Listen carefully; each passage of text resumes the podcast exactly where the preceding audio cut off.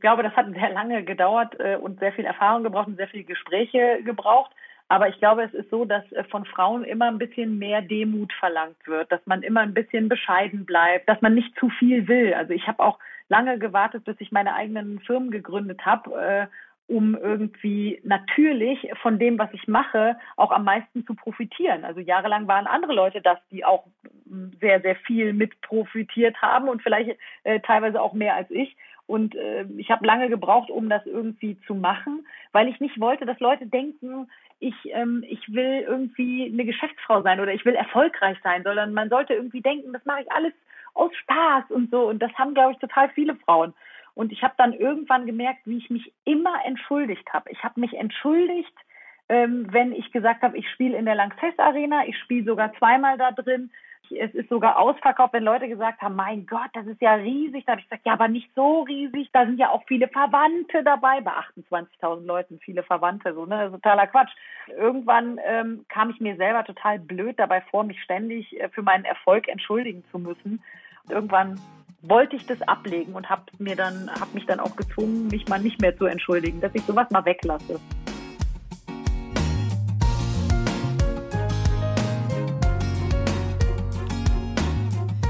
Klagen, lachen, klüger werden. Herzlich willkommen zu meinem Podcast Frauenstimmen. Frauenstimmen, das sind alle 14 Tage sonntags ermutigende Gespräche mit mutigen Frauen über das Loslassen und das Aufbrechen, das Verlieren, das Suchen und das Finden. Ich bin Ildiko von Kürti und meine heutige Gesprächspartnerin ist die Komödiantin Caroline Kebekus. Das Gespräch ist ehrlich gesagt nicht ganz so verlaufen, wie ich es mir gewünscht habe. Erst versagte die Technik, das hat mich noch nervöser gemacht, als ich ohnehin schon war. Ich weiß nicht, ob ihr das kennt, aber Frauen wie Caroline Kebekus, die so lustig und so laut, so krachend und selbstbewusst und durch und durch feministisch auftreten, verunsichern mich manchmal. Dann habe ich das Gefühl, nicht stark, nicht entschlossen, nicht kompetent, nicht glaubwürdig genug zu sein, um eine gute Feministin abzugeben. Und genau darüber sprechen wir. Was sind die Kriterien für Emanzipation? Und wie ist es Caroline gelungen, sich aus Konventionen zu befreien und auf die Bühne ihres eigenen Lebens zu treten? Eine Bühne, auf die sie auch andere Frauen einlädt. Zum Beispiel in ihrem Festival am 6. Juni im Kölner Tanzbrunnen mit ausschließlich weiblichen Künstlerinnen. Ich wünsche euch viel Vergnügen bei der Unterhaltung mit der großartigen Caroline und der etwas weniger großartigen Kürti. Ich bin eben noch eine Anfängerin in Sachen Feminismus und in Sachen Tontechnik. Aber ich lerne und freue mich, dass ihr mich bei diesem Prozess nachsichtig begleitet. Für mich wird das, glaube ich, heute so eine Art Nachhilfestunde in Sachen Emanzipation und Mut, weil ich ähm, mich irgendwie noch nicht so richtig traue, mich Feministin zu nennen irgendwie äh, scheine ich der, dieser, diesem großen Wort noch nicht äh, so richtig zu genügen. Kennen Sie das Gefühl und wie, wie wird man eigentlich Feministin? So eine glaubwürdige, so wie Sie. Also ich habe, glaube ich, auch lange ähm, gesagt, oh nee, das ist mir zu viel, weil ich das Gefühl hatte, oh ja, nee, Feministin bin ich nicht. Das ist, glaube ich, also das, das kam mir so radikal vor und so irgendwie aber irgendwie auch so gleichzeitig so unattraktiv, äh, was, was ich dann irgendwie ganz schlimm fand. Und dann hatte ich ähm, ein Interview mit einer Journalistin und ich weiß nicht mehr genau, wann das war, 2010 oder 11 oder so, äh, oder vielleicht noch ein Jahr früher, aber die hatte mich dann in dem Interview gefragt, ob ich äh, Feministin sei und dann habe ich gesagt, nein, nein, nein, das ist ja viel zu viel und so und das äh, wäre ich nicht, weil das würde so, so blöd klingen und so. Und dann hat sie so gesagt, das ist aber total schade, weil äh, das, was sie machen, ist sehr feministisch und das wäre eigentlich cool, wenn sie sagen würden, sie wären Feministin, weil sie sind es eigentlich. Und sie war so ganz ruhig und so ganz nett. Und dann war ich so, aha, ja, dann gucke ich mal, was das überhaupt ist. Ähm, und dann habe ich mich erst damit beschäftigt, so was ist das eigentlich, was ähm, bedeutet das, was heißt das denn eigentlich? Und habe dann gemerkt, oh, ähm, ich habe sehr feministische Züge und alles, was ich mache, ist eigentlich sehr feministisch. Gleichzeitig aber habe ich auch viele Sachen gemacht, die wahnsinnig unfeministisch waren, antifeministisch sozusagen, die auch total unsolidarisch waren anderen Frauen gegenüber.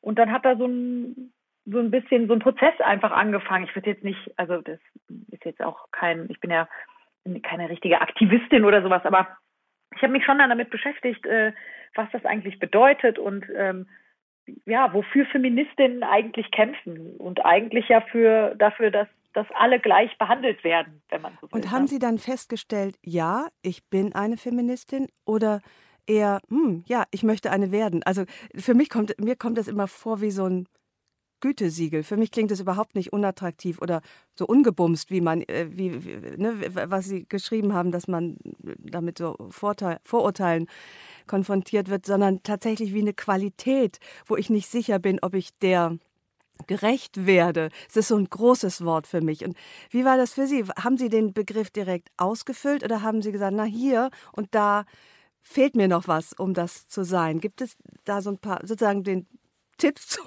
zum ab wann darf man sich erhobenen Hauptes Feministin nennen? Ja, ich glaube nicht, dass das so eine Auszeichnung ist, die es gibt, aber es ist schon, ähm, es ist schon so, dass ich immer wieder jeden Tag merke, oh, das da, das wäre jetzt, also der Gedanke war jetzt aber sehr unfeministisch. Ah. ähm, oder mhm. auch immer wieder mich hinterfrage in meinen, ähm, in den Dingen, die ich tue und äh, wie ich lebe. Und manche Sachen sind ja auch total tief in einem drin verwurzelt, äh, von denen man vielleicht ganz lange gar nicht wusste, dass es eigentlich äh, blöd ist, wie man sich verhält oder wie man da in der Hinsicht geprägt ist und so. Also ich glaube, jetzt, wenn es dann nach, äh, nach so Qualitätsstandards geht, dann bin ich vielleicht auch, ähm, vielleicht gibt es ja so mehrere Schulnoten. vielleicht, also ich bin bestimmt nicht immer eine Vorzeigefeministin, aber ich versuche es zu sein, sagen wir mal so. Weil ich nämlich auch finde, dass schon dazu gehört, sich auch selbst zu überprüfen und auf die Schliche zu kommen, in diesen, diesen äh, patriarchalischen Gedanken, die ja auch in uns noch sehr stecken. Aber das erleichtert mich jetzt äh, zu hören, dass Ihnen, dass, dass Ihnen das auch manchmal passiert, dass Sie sich vielleicht zurückpfeifen und sagen, oh, das geht jetzt in, in die falsche Richtung. Haben, haben Sie da ein Beispiel? Mir fällt nämlich gerade ein, Maria Fortwängler hat mal gesagt, sie war so erschrocken, als sie in ein Flugzeug stieg und gesehen hat, dass eine Pilotin da vorne sitzt. Und da hätte sie als erstes gedacht, oh Scheiße, wie komme ich hier raus? Und als zweites dachte sie dann, oh Gott, was ist das für ein inneres Bild, was hier aktiv wird. Begegnen Sie sich selbst auch manchmal in solchen Situationen? Mm, ja, total. Also wenn man so äh, in irgendwie in so äh, äh, Konfliktsituationen vielleicht sich dann so instinktiv eher auf die Seite stellt von äh, oder ne, im Gespräch einfach in so einem ähm, Konfliktgespräch vielleicht dann eher auf der Seite ist äh, von dem mächtigeren Mann jetzt mal im, im ersten Atemzug und sich dann so voll überprüfen muss, ah, warte mal, Moment mal, ich glaube, ich muss da noch mal kurz hinhören.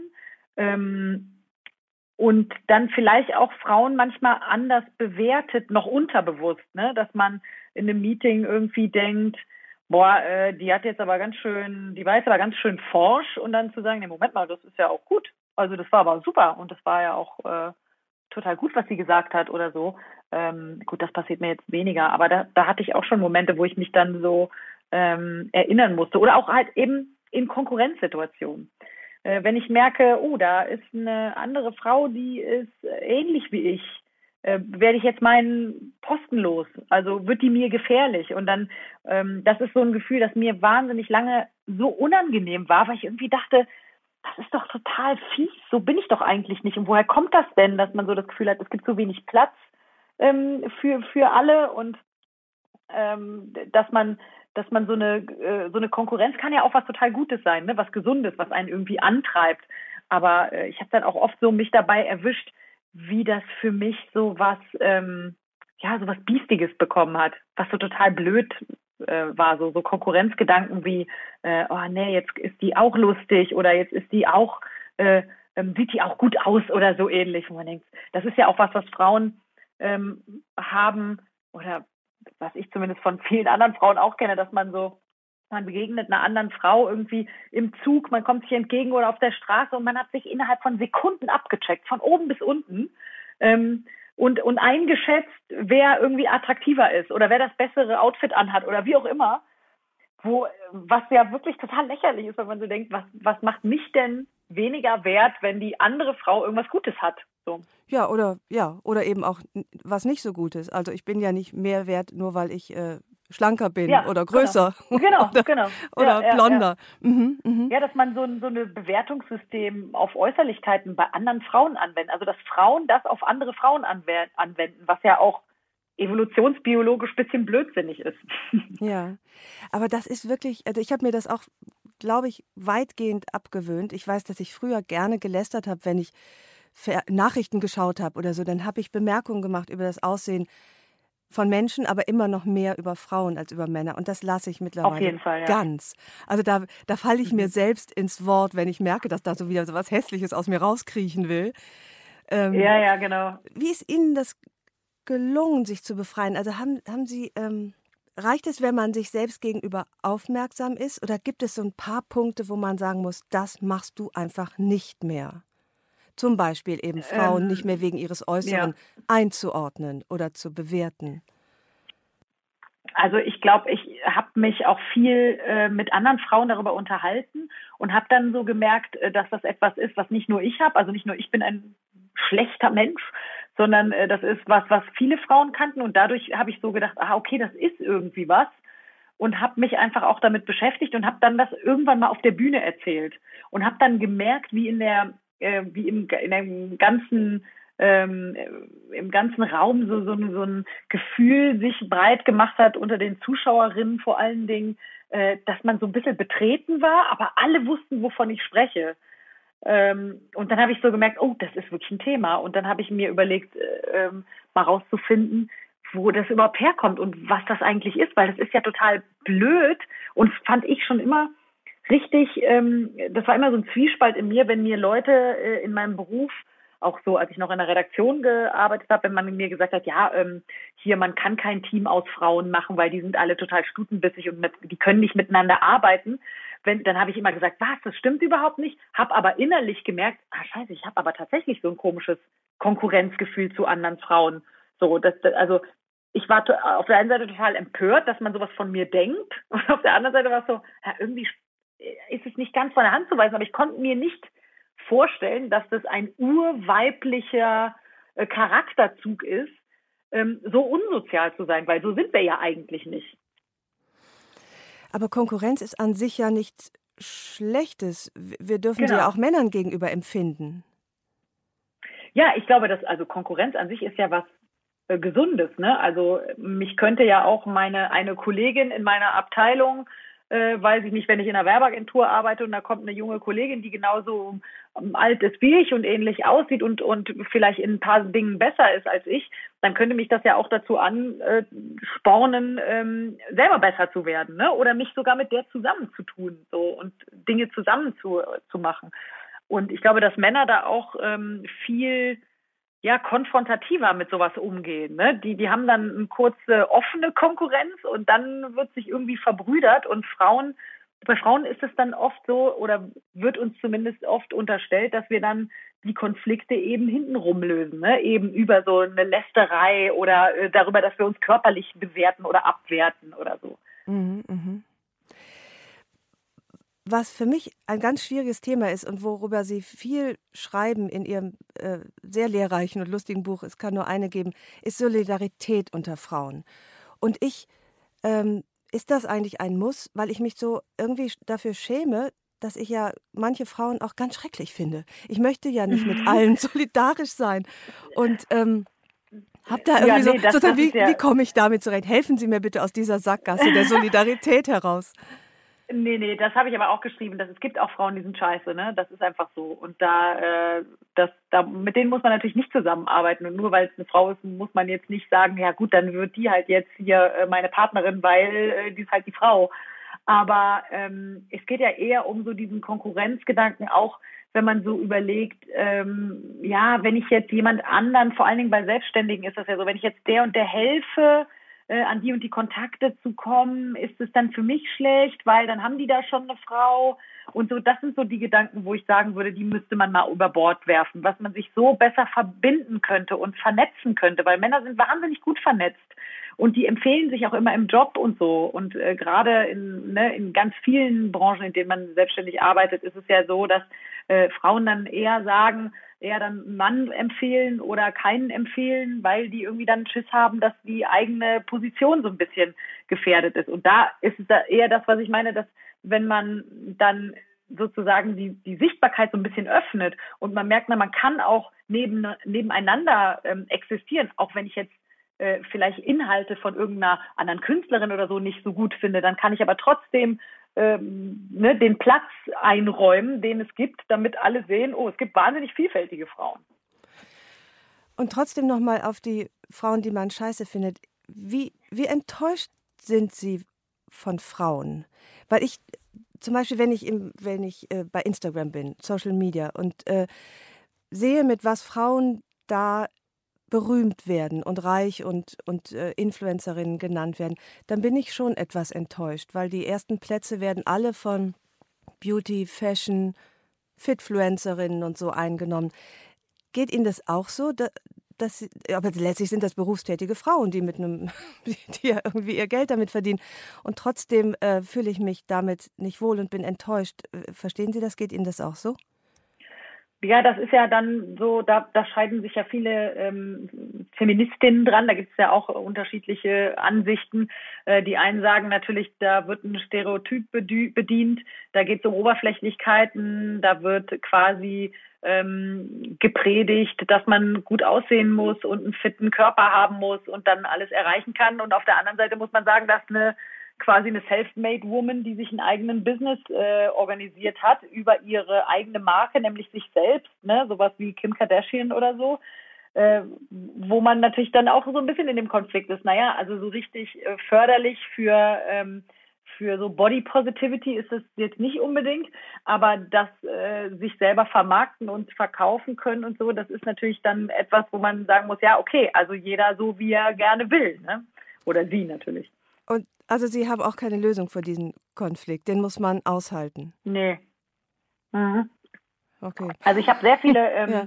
sehr viele äh, Diskussionen darüber mit meinen Freundinnen auch so, weil das viel für viele auch so ein so schwierig ist. Vor allen Dingen die Freundinnen von mir, die, die Kinder haben, die dann sagen, ja, aber ich will nicht, dass meine Tochter sich das bei Instagram anguckt, weil das, was diese Künstlerin ähm, oder diese Influencerin vermittelt, das finde ich wahnsinnig oberflächlich und blöd und ich will nicht, dass sie denkt, sie muss sich jeden Tag so wahnsinnig schminken. Ähm, und ich denke aber dann auch manchmal, ja gut, ähm, also wenn ich die Kinder in meiner Familie sehe, die jetzt sich mit 14 total für Make-up interessieren, ja, sorry, dann bin ich auch diejenige, die mit denen stundenlang über Make-up redet, weil ich es auch super finde und total spannend und mich das äh, total interessiert und ich auch finde, dass man durchaus Make-up tragen kann und auch andere Dinge noch machen kann. Ne? Also das, ähm, ja, das ist aber, ich verstehe schon, dass manche sagen, also für mich gehört das nicht äh, ähm, in die Aufgabe irgendwie ähm, von Vorbildfunktionen, dass die, dass es solche Vorbilder sind, so weil die so eine so eine Einförmigkeit ja auch ähm, ähm, ja, so in die, in die Gesellschaft tragen. Das ist ja, es gibt ja jetzt immer jüngere Mädels, die dann mit irgendwelchen Filtern von Instagram zum Schönheitschirurgen gehen und sagen, ich will so aussehen. Und der sagt dann, du bist ja noch gar nicht ausgewachsen. Deine Nase ist ja noch nicht mal, hat dein Kind noch nicht eingeholt. Du musst warten. Ja, ja. Wo wir bei körperlichen Mängeln sind, sind wir ja gar nicht weit von ihren angeblich so schwabbeligen Oberarm äh, äh weg. Mir ist aufgefallen, und ja, ihr Hintern sei ja auch so überdurchschnittlich wackelbar. Äh, was mir anhand dessen aufgefallen ist, dass sie eine unfassbar dicke Haut haben müssen. Wie, wie kriegt man die? ähm, ja, also als ich äh, jung war, da war das überhaupt nicht so. Da habe ich mich, da fand ich das ganz schlimm. Äh, da habe ich äh, gar keine dicke Haut gehabt. Aber irgendwann, ich glaube, das kommt auch mit der Bühne und diesem, man ist ja unheimlich nackt auf der Bühne und ich mag das auch, äh, diese Dinge anzusprechen, die so offensichtlich sind. Ne? Ähm, und die, die dann, also da bin ich ja auch nicht allein mit. Und ich finde es dann total spannend, äh, darüber zu sprechen auf der Bühne, wie absurd das ist, dass Leute mir das schreiben, dass meine Oberarme wackeln, weil die Nummer, die ich gespielt habe, in der das also auffiel, die war wahnsinnig lustig. Das habe ich eine der lustigsten Nummern, die ich je gespielt habe.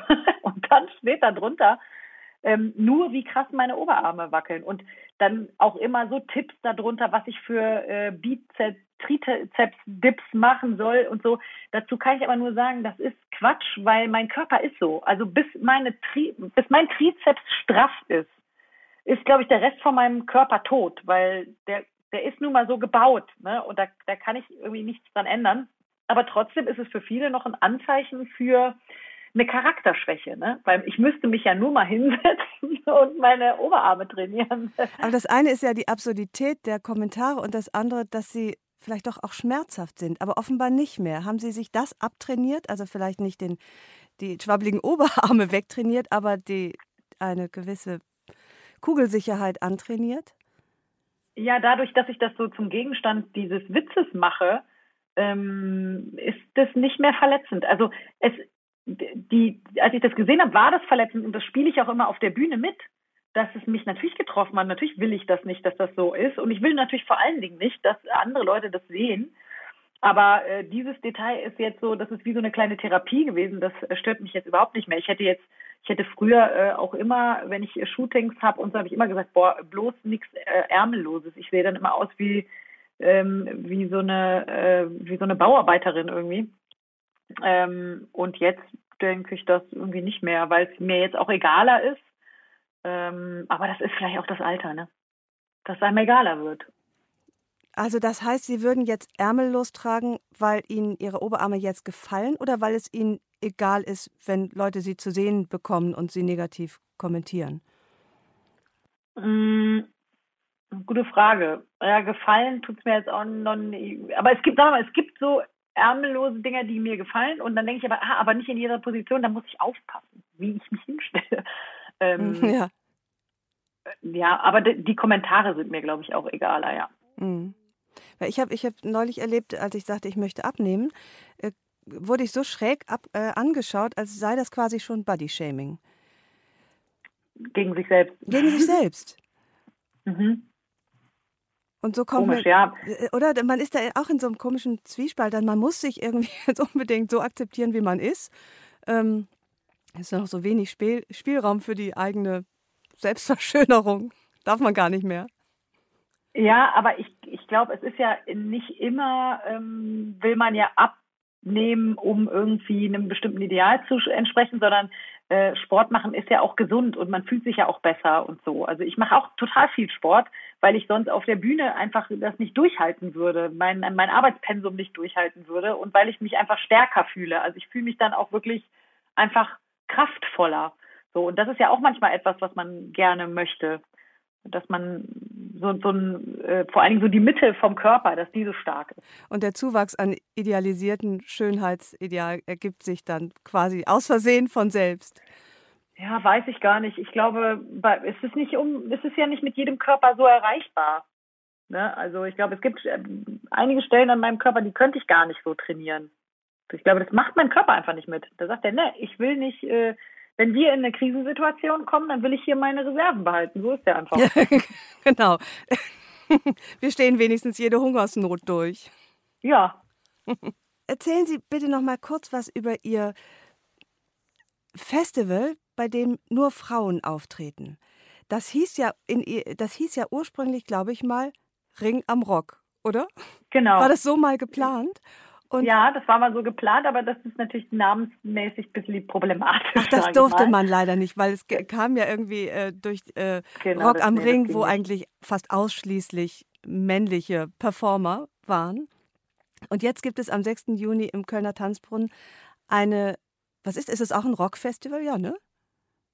Oder? Es ist auf jeden Fall ein Musikfestival. Ja. Ähm, Rock, ja, es sind auf jeden Fall es ist kein Schlager, so würde ich mhm. schon mal sagen. Mhm. Aber es ist ähm, auf jeden Fall wollen wir ein Festival machen, was für ähm, für eine breite Altersgruppe da ist, also wo man auch, wo auch dann wirklich äh, Eltern mit ihren Kindern kommen können. Da haben wir auch schon total viele Tickets verkauft an Leute, die gesagt haben, ey, kann ich meine Kinder mitbringen und mhm. so. Und, ähm, und Männer darf man auch mitbringen. Ne? Ja, natürlich, nein, mhm. Männer müssen kommen. Männer sind ja auch, ähm, du, die, die sind auch, wirken ja auch mit. Also unser Produzent ist äh, männlich und in, in der einen oder anderen Band ist bestimmt auch mal ein Mann an einem äh, Keyboard oder an einem äh, einem Background-Mikro äh, oder so, aber eben nicht in der prominenten Frontposition. Da haben wir schon geguckt, dass wir auf jeden Fall Female äh, Artists da am Start haben. Und äh, wir haben in meiner Sendung in der Caroline Kebekus Show ein Stück gemacht über Sexismus im Musik, äh, in der Musikindustrie. Und äh, da kamen wir dann über verschiedene Musikgenres eben auf das Line-up in Festivals und die geringe Frauenbeteiligung. Und als wir diese Zahlen gesehen haben, diese Prozentzahlen, diese verschwindend geringen, da haben wir gedacht, das kann nicht sein, das müssen wir, da haben, hat sich jemand vertan. Und dann haben wir so ein bisschen geschaut und es war aber wirklich so. Also letzter Female-Fronted Headliner äh, bei Rock am Ring war 2005 Wir sind Helden und die sind nur engagiert worden, weil Limp Bizkit abgesagt ja. haben. Und das ist doch total verwirrend, warum dann auch alle, ich habe dann immer das Gefühl, das ist ja nicht nur in der Musikbranche so, das ist ja auch beim Fernsehen so, wenn Volker Harris sagt, ja, mir fällt halt keine Frau ein, die äh, im, im Vorabend eine Quizshow moderieren könnte, gibt's halt nicht so eine zugewandte Moderatorin wie Kai Flaume, äh, dann, äh, dann muss man ja auch sagen, da, da, dann wissen ja alle von dem Problem, aber alle sind so, naja, gibt's halt nicht, kann man halt nichts machen. Und das stimmt ja nicht. Ne? Also dann, die Frauen gibt ja, es ja. Ja, offenbar gibt es sie. Ist denn dann so eine reine Frauenveranstaltung praktisch der notwendige Schritt hin auf dem Weg zur Gleichberechtigung? Weil letztlich möchte man ja eigentlich äh, keine monogeschlechtlichen Veranstaltungen, sondern man möchte ja äh, beide in äh, paritätisch dabei haben. Ist das sozusagen, man muss übers Ziel hinausschießen, damit es sich dann einpendelt auf einer 50-50-Skala? Ich finde schon. Also ich finde, das soll ja jetzt auch kein Festival sein, wo man sagt, ihr am anderen macht alles falsch und wir wollen jetzt auch nicht mit dem Finger auf irgendwen zeigen oder irgendwie äh, aufzählen, äh, wie schlecht äh, alle anderen Besetzungen sind, sondern es geht ja darum, dass wir sagen, okay, wir haben alle ein Problem, wir sehen alle auch ein, das muss man irgendwie lösen und wir wollen ja einfach nur so eine Bandbreite zeigen an äh, Künstlerinnen, die es gibt und die auch es wert sind, gesehen zu werden und die auch nebeneinander bestehen können. Ne? Also man kann auch Shows machen, wo man mehr als eine Frau einlädt. Ne? Dann, dann, dann ist ja im Kopf oft, oft so dieses Ding, ah, das war Genre Frau ist schon besetzt, weil alle Frauen, die bei uns im Line-Up spielen, die spielen auch alle auf einzeln auf Festivals, aber dann eben keine der anderen. So und dann äh, so wird der der Raum halt immer enger. Und eigentlich soll das so ein, so ein, so ein, wie so eine kleine, ich hätte, ich fände es voll schön, wenn das so wie so eine Aufbruchsstimmung wäre, dass halt alle sagen, nee, komm, wir machen jetzt nochmal einen Spot auf und wir, wir kümmern uns auch mal im Nachwuchs und auch in den, in den Plattenlabeln und in den Radiosendern äh, kümmern wir uns auch darum, dass äh, weibliche Bands da mal mit aufgebaut werden, weil da, da haben wir ja auch gemerkt, als wir aufgerufen haben, oder wir haben ja noch nicht mal aufgerufen, wir haben gesagt, wir machen dieses Festival und plötzlich hatten wir Bewerbungen wirklich so viele, wir könnten 20 Festivals machen. Und in den Anschreiben hat man auch immer gemerkt, bitte können wir auftreten, wir, wir wollen unbedingt stattfinden, wir wollen irgendwo spielen. Also man muss sich ja auch zeigen können und man muss auch, ähm, ich habe manchmal das Gefühl, mit Frauen hat man nicht so viel Geduld wie mit Männern. So, wenn eine Frau mal scheitert irgendwo, dann ist die viel schneller weg und man sagt, boah, nee, die, nicht die, die hat da und da mal einen Fehler gemacht. Und bei Männern ist man oft so, ja, er braucht noch ein bisschen, da sehen wir aber was, da machen wir noch mal was. Ne? Und das ist ja so ein Kai Flaume war auch nicht von heute auf morgen irgendwie ein super Moderator. Den hat auch, dem hat auch jemand Platz gegeben. So und das ähm, muss man für Frauen auch einräumen. Ja, ach, ich wünsche Ihnen viel Erfolg mit diesem Festival. Das, äh, und dass es eine Initialzündung wird für viele weitere. Ich möchte ja, zum Schluss äh, Ihnen einen ganz tollen Satz sagen, den Sie selbst geschrieben haben in Ihrem Buch und den oh. ich den den ich so toll finde. Man will als Frau nicht, dass die Leute denken, man wolle zu viel. Ja. Können Sie, genau. können Sie mir das nochmal sagen, wie Sie das meinen und wie Sie es losgeworden sind? Wie Sie jetzt eine Frau geworden sind, die sagt, ich will die Beste sein, ich bin gut. Sozusagen diesen, diesen äh, vom Satz zum Aussprechen, mir das nochmal schildern. Ähm, ich glaube, das hat sehr lange gedauert äh, und sehr viel Erfahrung gebraucht und sehr viele Gespräche gebraucht. Aber ich glaube, es ist so, dass äh, von Frauen immer ein bisschen mehr Demut verlangt wird, dass man immer ein bisschen bescheiden bleibt, damit man ähm, ja, dass man, dass man nicht zu viel will. Also ich habe auch lange gewartet, bis ich meine eigenen Firmen gegründet habe, äh, um irgendwie natürlich von dem, was ich mache, auch am meisten zu profitieren. Also jahrelang waren andere Leute das, die auch sehr, sehr viel mit profitiert haben und vielleicht äh, teilweise auch mehr als ich. Und äh, ich habe lange gebraucht, um das irgendwie zu machen, weil ich nicht wollte, dass Leute denken, ich, ähm, ich will irgendwie eine Geschäftsfrau sein oder ich will erfolgreich sein, sondern man sollte irgendwie denken, das mache ich alles aus Spaß und so. Und das haben, glaube ich, total viele Frauen. Und ich habe dann irgendwann gemerkt, wie ich mich immer entschuldigt habe. Ich habe mich entschuldigt, ähm, wenn ich gesagt habe, ich spiele in der Lanxess Arena, ich spiele sogar zweimal da drin, äh, ich, ich, es ist sogar ausverkauft, wenn Leute gesagt haben, mein Gott, das ist ja riesig. Da habe ich gesagt, ja, aber nicht so riesig. Das ist auch nicht, da sind ja auch viele Verwandte dabei, bei 28.000 Leuten, viele Verwandte, so, ne, totaler Quatsch. Ich habe dann irgendwann, ähm, kam ich mir selber total blöd dabei vor, mich ständig äh, für meinen Erfolg entschuldigen zu müssen.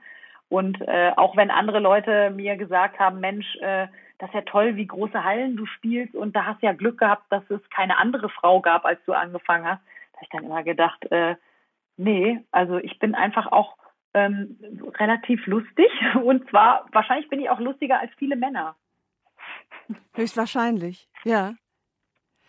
Ja, ich habe das zumindest irgendwann wollte ich das ablegen und habe mir dann habe mich dann auch gezwungen, mich mal nicht mehr zu entschuldigen, auch wenn ich Vorschläge gemacht habe oder so, dass ich nicht immer vorher so ein äh, sorry ist vielleicht Quatsch, aber dass ich das jetzt dass ich sowas mal weglasse. Ach ja, sehr gut. Da, daran arbeite ich auch noch. Zum Schluss möchte ich, brauche ich mal Ihren Rat. Was Männer als Gegenwind empfinden, das ist für uns Rückenwind und mit dem surfen wir. Das schreiben Sie in Ihrem Buch. Als Mutter von zwei Söhnen wird mir ja manchmal Angst und Bange, dass ich denke, was jetzt kommt, ist das Zeitalter der Frau und ich habe so, ich habe so zwei Mängelexemplare geboren. Können Sie, das, können Sie das Gefühl verstehen? Können Sie mir ein bisschen Mut machen für den Mann der Zukunft? Meine Männer der Zukunft. Ja, ich glaube, also die jungen Männer, die ich kenne, die, in, die es in meiner Familie gibt und die jetzt ähm, aufwachsen, so mit denen ich in Berührung komme, das sind alles ganz aufgeschlossene äh, junge Männer, die, ähm, die immer den Mehrwert darin sehen in der Gleichberechtigung, die auch sehen, wie ihre eigenen Arbeitsverhältnisse sich verbessern, wenn äh, Frauen, wenn es mehr Frauen in Führungspositionen zum Beispiel gibt, dass es, äh, dass dann die, die Arbeitsbedingungen auch für Männer einfacher werden, äh, nämlich äh, eine Familie nebenbei zu haben. Jetzt sind ja auch alle Arbeitswochen eigentlich bei uns so äh, ausgelegt äh, für einen Mann, der zu Hause eine Hausfrau hat und sich ums Leben kümmert. Aber die Zukunft muss doch sein, dass alles gleich äh, machbar ist. Ne? Und auch wenn es wenn es Quoten gibt und so, ähm, dann finde ich, ist es immer noch so, dass sich das total ausgleicht. Und man, also ich glaube, als Mann ist man ähm, weit entfernt davon, äh, benachteiligt zu werden. Und was ja auch schön wäre, wenn es irgendwann weibliche Vorbilder gäbe, und zwar nicht nur für Frauen, sondern auch für Männer oder? Das wäre ja, toll, total. dass Sie nicht mehr sagen, wer ist dein Vorband? Das ist Batman. Nein, es ist Caroline Kebekus. Ja. Ich finde das doch ein schönes Schlusswort. Ja, das ist schön. Ich danke Ihnen sehr herzlich für das Gespräch und Dankeschön. wünsche viel Erfolg auf Ihrem wunderbaren weiblichen Weg. Dankeschön. Alles Gute. Tschüss.